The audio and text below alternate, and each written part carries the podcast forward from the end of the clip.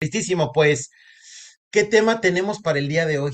Uno, uno, uno así, bueno, no, o más o menos, Sustancioso. sustancioso. Sí, proyecto de vida. Proyecto de vida, interesantísimo. Am, me late. ¿Desde dónde nos empezamos a comer esta galletita? Mayeme, platícanos. ¿Desde dónde quieres que empecemos a abordar el tema? No sé, pues yo creo que una de las principales cosas es como, pues, ¿qué onda con el proyecto de vida, ¿no? Si sí hay, o sea, ¿para dónde vamos? ¿Cómo aplica? ¿Cómo se come?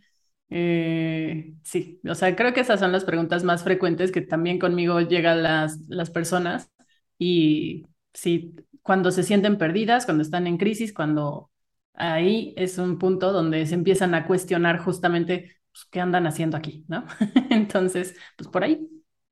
Lo, lo cual justamente creo que es el punto de las crisis, ¿no? El punto de la crisis es la forma como yo me estaba conectando con la vida, em, la intencionalidad con la cual me estaba, me estaba yo conectando, pues me doy cuenta que no me está necesariamente llevando por donde quiero ir, ¿no? O no me está eh, permitiendo expandirme por donde me quiero expandir. Y entonces em, viene una revisión del, y, a ver, número uno, ¿quién rayos soy? ¿Cuál es mi lugar en la cadena alimenticia? ¿Y qué se supone que haga yo con el tiempo que tengo aquí? ¿No? Lo cual justamente es propósito de vida, ok, la persona está en crisis y se está preguntando, ¿qué onda conmigo? Aquí se atraviesa otro término que sería destino. Porque a veces cuando pensamos en propósito de vida es como un, o sea, se supone que hay algo ya preestablecido que yo tengo que lograr y si no descubro qué es y no lo hago bien, entonces mi vida fue un fracaso, ¿no? Desde tu perspectiva, ¿hay destino? ¿No hay destino? ¿Qué onda con eso? Pues desde mi perspectiva, am, yo diría que, o sea, todos llegamos a este mundo, sí, con, con eh, un paquetito de habilidades, de potencial, de cosas únicas, ¿no? O sea, una combinación única de quiénes somos y lo que podemos hacer y desarrollar. Em, y a partir de ahí, pues hay mil posibilidades, ¿no? O sea, sí puedes ir y desarrollar tus habilidades, pero también te puedes perder en el camino.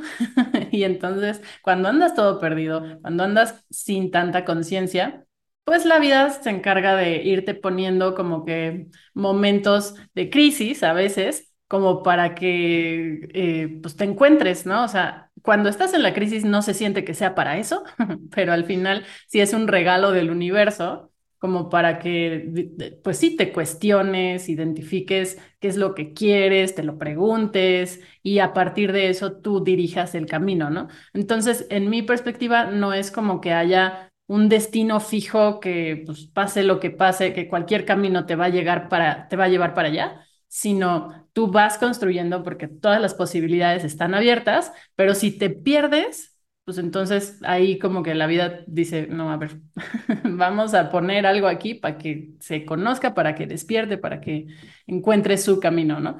Pero lo vas definiendo, ¿no? Totalmente. Em, concuerdo contigo, concuerdo, no, yo desde mi perspectiva no veo algo rígido ahí, algo del, no, tú tienes que ser esto, tú tienes que realizar esto, y si no llegas, entonces tu vida fue un fracaso, ¿no? Un desperdicio. No lo veo desde ahí, lo veo como un, vas a llegar al lugar resultante o como consecuencia de las decisiones que estás tomando y de las, y de las conductas que estás ejecutando. Y ahí es justamente donde creo que entra el libre albedrío. Libre albedrío es eh, hasta qué punto eres consciente de desde dónde estás tomando las decisiones y desde dónde estás ejecutando las acciones, ¿no? El estarte revisando constantemente, justamente creo que tiene que ver con el libre albedrío y el libre albedrío te permite escribir la historia, ¿no? Y si bien los eventos que se nos van presentando en la vida no están en nuestro control, eh, también es cierto que lo que sí está en nuestro control es qué hacemos frente a esos eventos. Y eso sí puede determinar el si llego o no llego a donde quiero llegar, ¿no? Ahora, entonces no es rígido. pero entonces, ¿hay un propósito como tal o no lo hay? ¿Por qué? he escuchado posturas muy racionales muy lógicas que dicen, es que en realidad no se trata de que tienes específicamente que lograr algo, no, no, es una carrera, no, no se trata de que obtengas nada, ¿no? Ni siquiera tiene que ver con la funcionalidad. Es como cuando vemos el enfoque del universo y decimos, ¿para qué sirve el sol? Pensando que el sol está cumpliendo una función, ¿no? Y, que, y que eso le, le, le, agrega valor, ¿no? En lugar de pensar que simplemente son un montón de eventos aleatorios que terminan armonizándose por su propia aleatoriedad. Entonces, ¿qué onda con el propósito? Es decir, desde tu perspectiva, ¿se trata de algo real o se trata simplemente del tú vas a escoger a partir de cómo te sientes eh, si ese es o no es. ¿Cómo lo ves tú? Yo creo que es más una necesidad humana, porque somos estos animalitos racionales que necesitamos claridad y explicaciones y certeza, que esta idea de, de, encontrar un propósito fijo y que vienes a algo y así, ¿no? O sea, desde mi perspectiva, no hay un propósito como tal, pero nosotros le damos el sentido a las cosas, ¿no? O sea, mm, no sé, para mí, para mí, para mí, el propósito de la vida es pues vivirla, ¿no? Y ya, o sea, vivirla, disfrutarla, y sí puedes desarrollar habilidades y desarrollar tu potencial, porque todos tenemos algún talento y si no sienten que lo tengan, pues seguramente es porque no lo han explorado, anda escondido, pero pues todos tenemos habilidades, talentos y sí, somos un paquetito de muchas sorpresas, ¿no? Entonces, em, pues sí podemos desarrollar ese potencial y eso nos hace sentir bien, pero no es eh, necesariamente que tengamos un propósito fijo, sino, o sea, se trata de vivir esta experiencia. Déjame, déjame retomar lo que, lo que dices, que me, gusta, me gusta ese enfoque.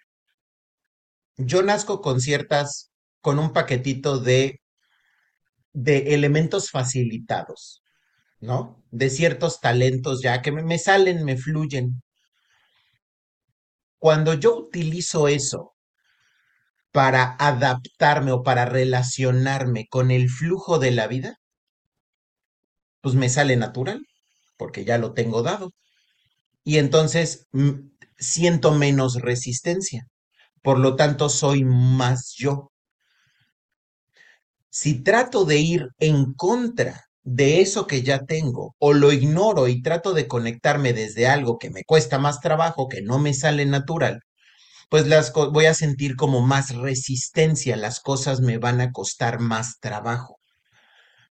Y entonces, estoy tan preocupado enfocando tanta energía y tanta atención en la resistencia que estoy siendo menos yo. Entonces, para mí justo creo que el propósito de vida se relaciona con él. A ver, soy un pato, ¿no? me sale natural el nadar. Me fluye, ¿no? No me cuesta ningún trabajo, lo tengo codificado. Entonces, si yo me mantengo cerca del agua y construyo mi, mi, mi proyecto de vida alrededor del agua y del nadar, me va a ser más fácil. No tiene nada de malo si soy un pato y quiero explorar mis habilidades en el desierto ¿no? Pero creo que me va a costar más trabajo y no sé si lo voy a disfrutar tanto. Entonces, el pato en el desierto no es que deja de ser un pato, sigue siendo un pato. Pero le está costando más trabajo ser un pato.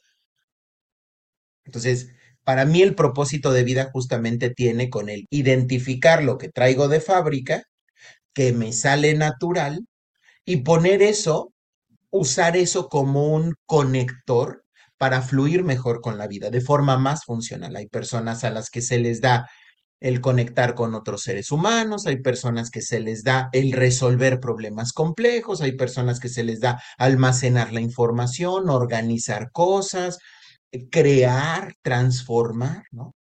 Y cuando lo están haciendo, o sea, número uno, no les cuesta ningún trabajo, lo han hecho desde que son pequeños y les sale natural. Y siguiente, si logran capitalizar eso, pues entonces resulta que no están trabajando, simplemente están fluyendo y ese fluir les está dando muchos beneficios, al mismo tiempo que son muy ellos. ¿Hace sentido? Sí, sí, sí, sí. Es una forma muy clara eh, de, de describir justo también esta idea que, o sea, yo en, en eso creo también, ¿no?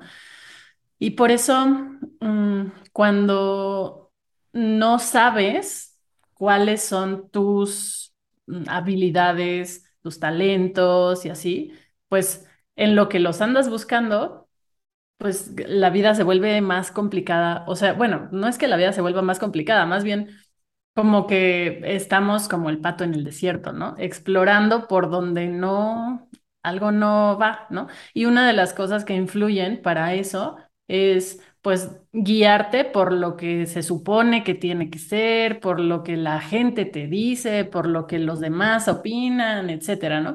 Esa es una de las formas en las que acabamos perdiéndonos si seguimos pues lo que hay que hacer sin, sin detenernos a ver cuál es lo que yo, qué es lo que yo realmente quiero, lo que realmente me gusta, donde realmente fluyo, ¿no? Y ahí es donde empezamos a querer meternos en un, em, en un contexto que mm, nos va a complicar, ¿no?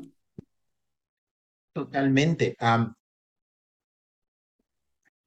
Creo que, creo que mencionas algo muy interesante, que es la influencia que tienen los mensajes externos sobre nuestra claridad o nuestra confusión, ¿no? Pensemos en él, y lo he notado mucho, por ejemplo, en mi trabajo con adolescentes, ¿no? Nuestra primera gran crisis existencial. Em, ¿por qué? Porque estamos siendo bombardeados de forma tan frecuente, densa, del éxito, éxito, éxito, éxito, ¿no? Que entonces nos enfocamos más en lo que supuestamente implica el término de éxito, más en el cómo se siente el éxito, ¿no? Veo al pato, ¿no? Y este pato está siendo bombardeado todo el tiempo con imágenes de éxito, donde le dicen, la felicidad está en el auto, está en la casa, está en los grandes suburbios, ¿no? La, la felicidad está en el estar rodeado de, este, no sé, distintos modelos, ¿no? Y ahí se ve al, al, al, al camello rodeado de muchos, de camellas, ¿no? O se ve, ¿no? Al, a la serpiente rodeada de muchas serpientes. Y entonces se confunde el pato y dice, creo que tengo que irme a la gran ciudad. ¿Por qué? Pues porque ahí está el éxito, ¿no? Y entonces no está poniendo atención a lo que le está llamando adentro porque se está dejando llevar por los mensajes externos y entonces dice, ya sé dónde voy a ser feliz. Si yo me voy a Wall Street, ¿no? Y me meto al terreno de las finanzas, voy a ser el más feliz del mundo. Y no digo que sea imposible, pero digo, en el proceso está dejando de ser pato y le va a costar mucho trabajo adaptarse a un entorno que no es para patos. No digo que sea imposible, digo que le va a costar mucho trabajo y que es posible, y esto se nota mucho de repente en el, en el trabajo terapéutico, cuando hay patos que le dedican toda su vida a trabajar en Wall Street y ya llegaron hasta la cima y lo que hacen con todo su dinero es comprarse un lago e irse a nadar. Dieron toda la vueltezota para llegar al lugar en el que hubieran podido estar toda su vida. ¿Qué digo? Evidentemente valió la pena la experiencia, ¿no? O sea, fue la aventura. Pero ahí es donde dicen, y yo toda mi vida luchando contra corriente cuando pude haber tenido esto toda mi vida. ¿Qué piensas? Sí, sí, sí, totalmente. O sea, creo que ahí eh, es cuando, pues es fácil perderse, ¿no? Si escuchas estas voces que tienen peso, que, no sé, a veces no, no es nada más una, o sea, siempre están estas voces que, que dicen, no, pues es que el éxito está allá, ¿no? Y bueno, además los medios, ¿no? Porque también es otro, otro rollo que te quieren llevar a que consumas alguna cosa y te dicen, es que esto es la felicidad, ¿no? Y si, pues, si tú no tienes claro que es, si tú no haces tu propia definición de lo que es éxito y lo que es felicidad para ti, pues entonces vas buscando y vas escuchando eh, estos mensajes, te vas dejando influir, influenciar. Y, y pues vas siguiendo ese camino, pero de pronto pues llega un punto donde dices, "Am, es que por aquí siento que algo no va bien, ¿no? Pero ya que estás ahí metido en una situación que en realidad pues, te, más bien te alejó de lo que tú necesitabas o querías, ¿no? Totalmente. Em, viene a mi mente un, una, un caso con el que trabajé hace algunos años, de, obviamente todos los datos han sido modificados para, ¿no? Pues, salvaguardar, ¿no? La, la identidad de la persona, pero ah, pongámosle una chica que disfrutaba mucho cantar, pero que uno de sus más grandes necesidades tenía que ver con el vincularse con otras personas, es decir, los espacios en los que, o sea, su talento era cantar, le, se le daba de forma natural, pero el, el conectar, el vincularse con otras personas en espacios de mucho afecto y de mucha cercanía, eso la hacía vibrar. Entonces, ella en los momentos en los que estaba rodeada de todos sus primos y de todos sus familiares y que se ponía a cantar, ella brillaba, ¿no? Y entonces vino el mensaje externo, que es, ¿por qué no te dedicas a cantar? Yo creo que ahí vas a ser feliz, ¿no? Y ella, como tenía el talento, dijo, ahí está el asunto. Entonces, dedicar muchos años, muchas horas a pulir su técnica de canto y de pronto recorrer el camino de la fama que empezó a desconectarla afectivamente de las personas a su alrededor porque ella se convirtió en un producto, en un talento, y entonces se crea una burbuja, un, un espacio alrededor de estas personas que termina por aislarlas. Por eso las figuras, ¿no? Del medio del espectáculo terminan luego tan deprimidos porque están todos aislados y desconectados. Porque incluso cuando tratan de construir espacios de conexión y de afecto, hay una competencia.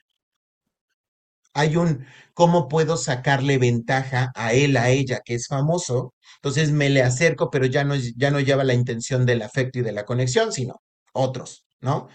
Entonces se desconectan, se aíslan, y esta chica no fue la excepción. Entonces, ¿qué ocurre? De pronto ya ni siquiera podía cantar, ¿no? Empezó a verse afectado su talento natural y decía, hay algo mal conmigo, considerando que estaba recibiendo buen dinero. Es decir, profesionalmente estaba siendo exitosa, pero se sentía miserable. Y entonces, una de las preguntas es, a ver, yo nací con este talento y lo estoy usando. ¿Por qué me siento tan mal? Bueno, porque se te está olvidando que no solo es el talento, es en qué lugares te sentías mejor, porque eso es el éxito. El éxito es el espacio en donde vibras, en donde brillas, en donde eres más tú, no solo en donde puedes usar tu talento. Pero eso nos crea un cortocircuito. Y el cortocircuito es la diferencia entre el ser y el hacer. Sascuas, ¿qué piensas?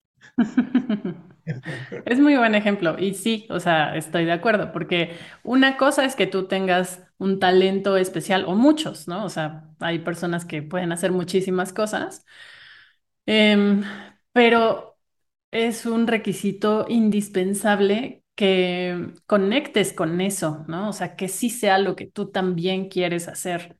Porque, no sé, yo, por ejemplo, puedo, tengo talento para hacer mandalas, pero yo no me veo viviendo de eso, ¿no? O sea, tal vez podría, no lo sé, pero, pero no. O sea, cuando pienso en esa posibilidad, sí tengo ese talento, pero, pero no, definitivamente no es lo que yo quiero hacer, ¿no?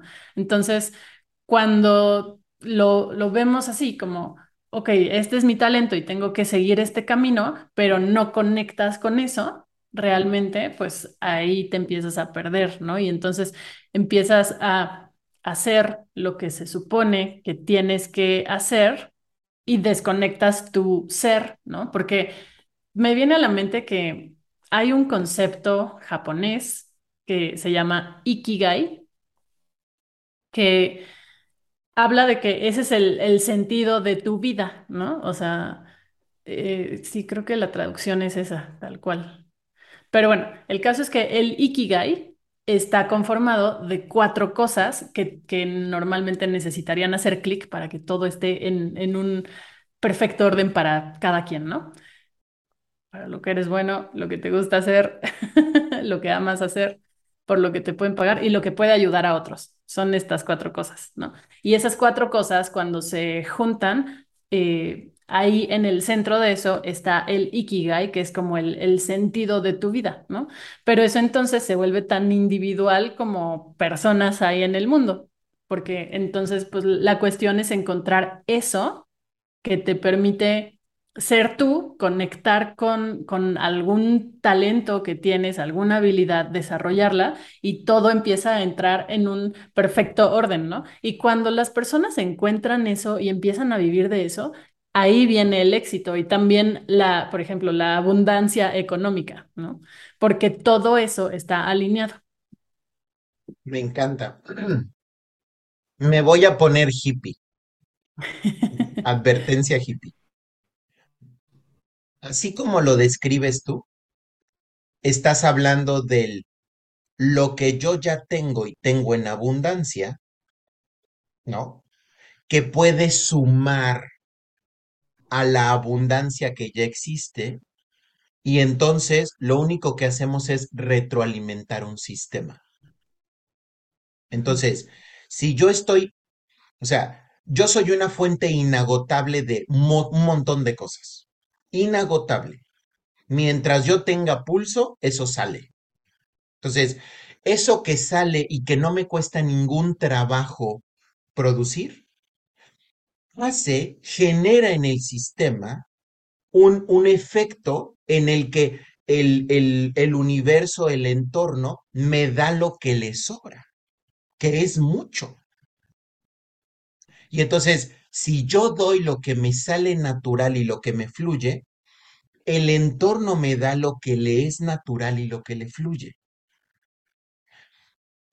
Desde el concepto, desde el, desde el concepto zen, se dice que nada puede permanecer quieto y nada puede permanecer vacío.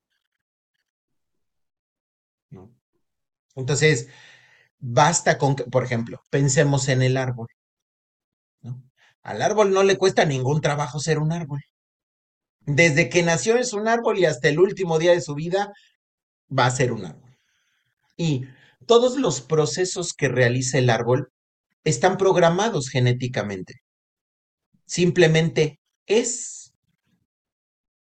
Y en el momento en el que es, o sea, él hace sus funciones, las que necesita para existir. Y desde ahí está en completa armonía. Sé que es muy simple, vamos a llevarlo al terreno del humano. Hay un montón de cosas en nosotros que son procesos básicos que nos salen naturales porque eso es lo que nos permite ser no solo humanos, sino nosotros. Y cuando nosotros compartimos eso, ¿no? Y aquí es donde viene la parte mundana, y capitalizamos eso. Es decir, a mí me sale natural cantar. esto no es real, esto nomás es un ejemplo, a mí no me sale cantar. O sea, a mí cuando resulta que me sale cantar, canto desde chiquitito, ¿no? Y entonces lo que hago es que, como disfruto cantar, pues entonces invierto energía en perfeccionar mi técnica de cantar, porque me sale y lo disfruto. Y cuando yo estoy cantando, resulta que hay personas que tienen la necesidad y entonces me pagan dinero por hacer eso que a mí me sale natural. Y aquí viene, vamos a apretarle la tuerca.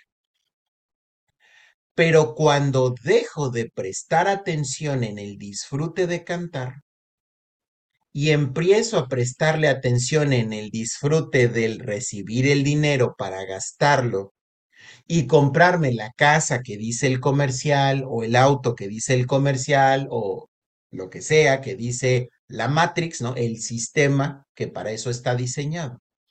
Pues entonces, eventualmente dejo de prestar atención en el disfrute de cantar y entonces más bien lo veo simplemente como un medio para un fin. Es decir, el cantar deja de ser el fin. Y entonces se pierde la energía porque entonces deja de ser un fluir y se convierte en un trabajar. Es decir, acabo de moverme del ser, cantar, al hacer.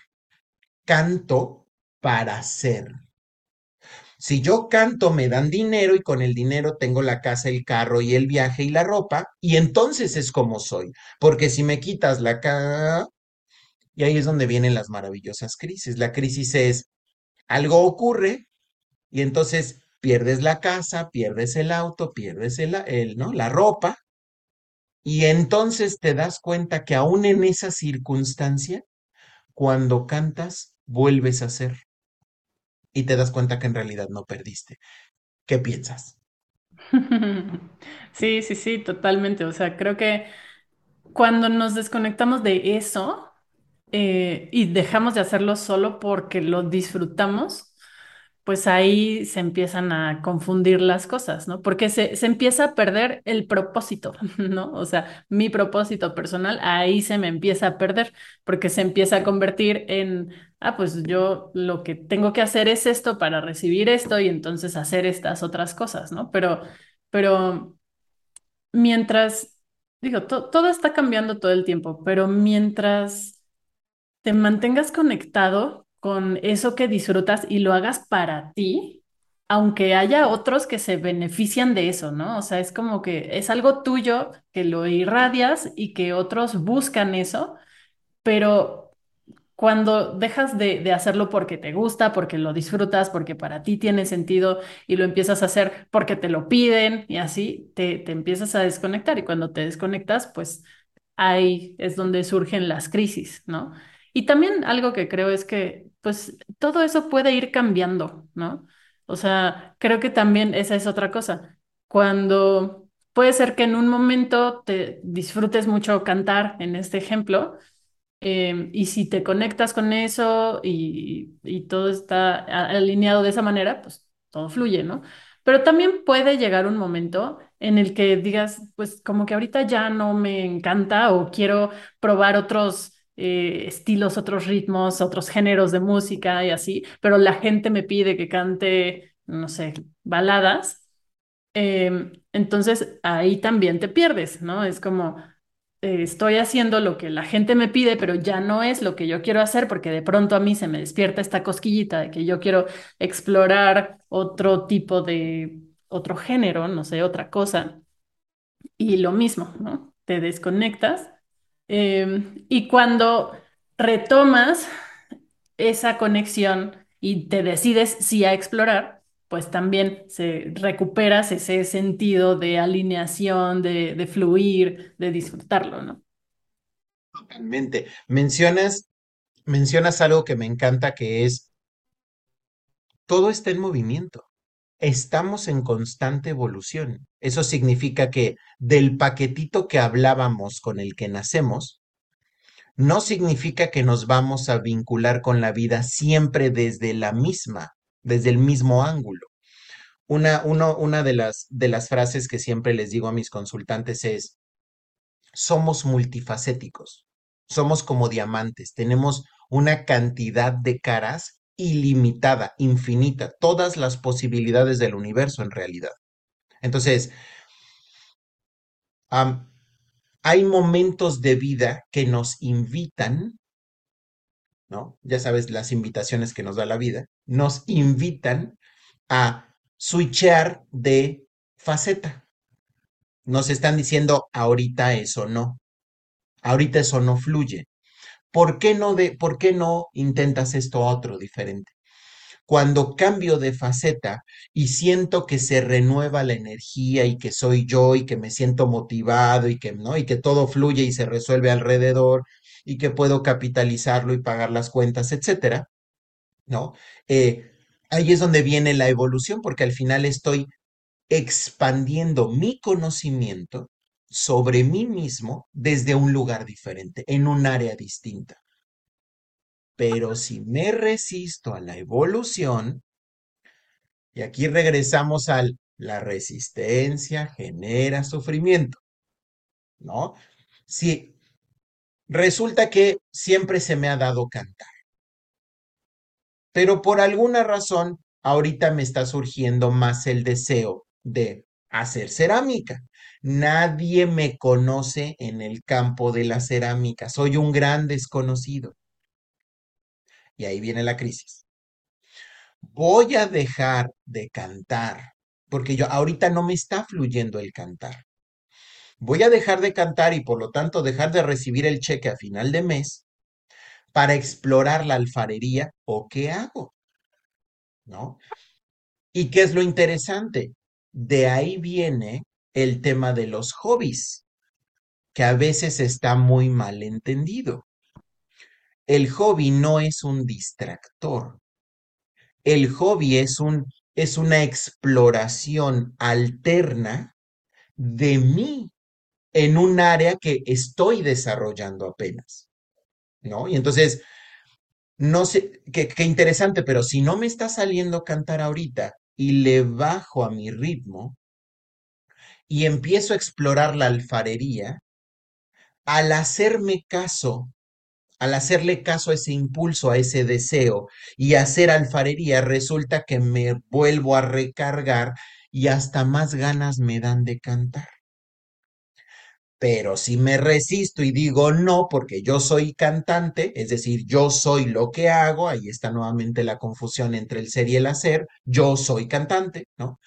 Pues si me quitas el cantante, no soy, y entonces me aferro, y entonces no me, siento incompleto, y entonces no, no siento la energía, ni la necesidad, ni el deseo de cantar, y entonces se atora, y se atora, y se atora hasta que de plano todo se me cierra alrededor y tal vez la única posibilidad que tenga yo es la de, pues ya nadie te quiere de cantante, así que como estás desempleado, pues tal vez es momento de explorar la alfarería, nada más para no volverte loco. Y termino como el pato en el agua al final de explorar Wall Street. ¿Qué piensas? Sí, sí, sí, sí, to- totalmente. O sea, creo que la resistencia, es que es una cuestión de poder escucharte y poder fluir y saber que todo puede estar cambiando, ¿no? Cuando, cuando no te permites explorar esas cosas que te llaman, mm, ahí es donde empiezas a perderte. O sea, no sé, creo que como todo está cambiando todo el tiempo, mm, de pronto perdemos esa, esa guía nos desconectamos y, o sea, es como meternos en un cajón donde ya no estamos fluyendo, sino estamos funcionando como se supone que tiene que ser, o lo mismo que yo, o sea, se vuelve una cárcel, lo mismo que tú habías construido cuando no te permites explorar esas otras posibilidades, ¿no? Las personas que, que yo conozco que también son más felices y más exitosas, tienen justo esa característica de explorar y de, de decir, pues ahorita se me ocurrió esto y pues voy a ver, ¿no? y ahorita se me ocurrió esto otro y pues voy a ver. Y solamente así es como sabes si te gusta o no te gusta o te vibra o no te vibra, ¿no? Pero ah, para mí sí es como muy importante seguir estas, estos intereses que de pronto se despiertan con algo, porque es otra forma y oportunidad de conocerte, ¿no? Y también es cierto que si, bueno, pues vivimos en este mundo y en este sistema que funciona con dinero y así, ¿no? O sea, tampoco siempre, eh, pues la opción es como, ah, bueno, entonces ya voy a dejar de cantar y recibir dinero de esto y me voy a, no sé, ir a la montaña, a otra cosa. O sea, también es válido. mm, hacer una transición más despacito, ¿no? Pero el punto es que no te limites a explorar algo que te está llamando, ¿no? O sea, es como, pues sí, lo voy explorando y en lo que voy viendo si me gusta o no me gusta o si puedo construir algo nuevo allá, pues tampoco puedo dejar esto tirado, ¿no? Pero el punto es ese, como que de cualquier manera te permitas explorar esas otras posibilidades. Exploración. Pieza fundamental, definitivamente. Mientras tú, mientras tú explicabas esta parte, venía a mi mente los adolescentes, ¿no? Yo, yo sé que esto es algo presente a lo largo de toda la vida, pero fundamentalmente noto a un montón de adolescentes atorados ahí. ¿Por qué? Va de nuevo, la expectativa externa, ¿no? Los paradigmas, las creencias limitantes. El chavito va terminando la preparatoria y la pregunta es, ¿qué vas a estudiar? ¿Ok? Porque al final no se te, o sea, pon atención, no te vayas a equivocar, porque esto es lo que vas a hacer el resto de tu vida. Ay, en la madre. Gracias por el estrés adicional, ¿no? Y entonces, ¿qué ocurre? Se paralizan. O sea, el adolescente entra en, en shock y dice, ¿cómo rayos le hago para atinarle a la primera sin conocer el mundo, sin conocer cómo me voy a sentir haciendo eso, ¿no? Y además, con la presión que una vez escogido, ya me atore. Y va de nuevo, que tiene que ver con el por qué ver el mundo, por qué ver, o sea, el mundo me refiero como al, al, al sistema en su totalidad, no el planeta. La vida, la experiencia humana como algo rígido, como algo obtuso, dicotómico, polar extremo, ¿no? Le quitamos todos los matices y lo llevamos al bien, mal, correcto, incorrecto, derecha, izquierda, blanco, negro, ¿no? Entonces, cuando, cuan- eh, algo que yo he notado es que cuando al, cuando al joven en este proceso de elección de carrera se le dice, tratemos de enfocarnos en lo que tú crees, en lo que te dice tu intuición, en lo que te sale mal, ma- más, tratemos de escoger desde ahí, darle un cierto tiempo de experimentación, de experiencia, y sobre eso decir si te estimula lo suficiente como para continuar o tal vez es momento de cambiar. Y date la flexibilidad completa de cambiar el número de veces de carrera que lo necesites. Aunque yo sé que aquí entra la presión del, pero entonces mis compañeros van a terminar antes que yo, porque si yo me dedico dos, tres, cuatro años en experimentar diferentes carreras, pues entonces voy a ir retrasado. Otro gran paradigma, ¿no? Retrasado con respecto a qué, no tengo ni idea, pero esa es la idea. Y entonces, en el momento en el que decimos, no te sientas tan presionado por el tiempo, ¿no? Porque igual no sabes cuánto tiempo tienes. Entonces, puedes, de- pu- puedes dedicarle poquito tiempo y no disfrutarlo o poquito tiempo y disfrutar. O mucho tiempo y sufrirlo o mucho tiempo y disfrutarlo. Entonces, creo que lo que marca la diferencia es el disfrute, ¿no? El poderte conectar desde lo que te fluye, desde lo que te nace, desde lo que te es natural. Entonces, noto esta parte del, hay una presión externa a tomar decisiones ante situaciones sobre las que no tenemos experiencia previa con el temor a equivocarnos. Cuando le damos switch y decimos, ¿por qué mejor no vas y experimentas y ves cómo te sientes? Ejemplo, yo tengo mi trabajo, me está surgiendo una inquietud, le empiezo a meter como hobby, no suelto esto, como mencionas, no lo dejo botado, sí lo empiezo a explorar y a lo mejor digo, me gusta lo suficiente como para hacerlo los fines de semana, pero no lo suficiente como para comer de eso. Regreso a tu ejemplo de los mandalas.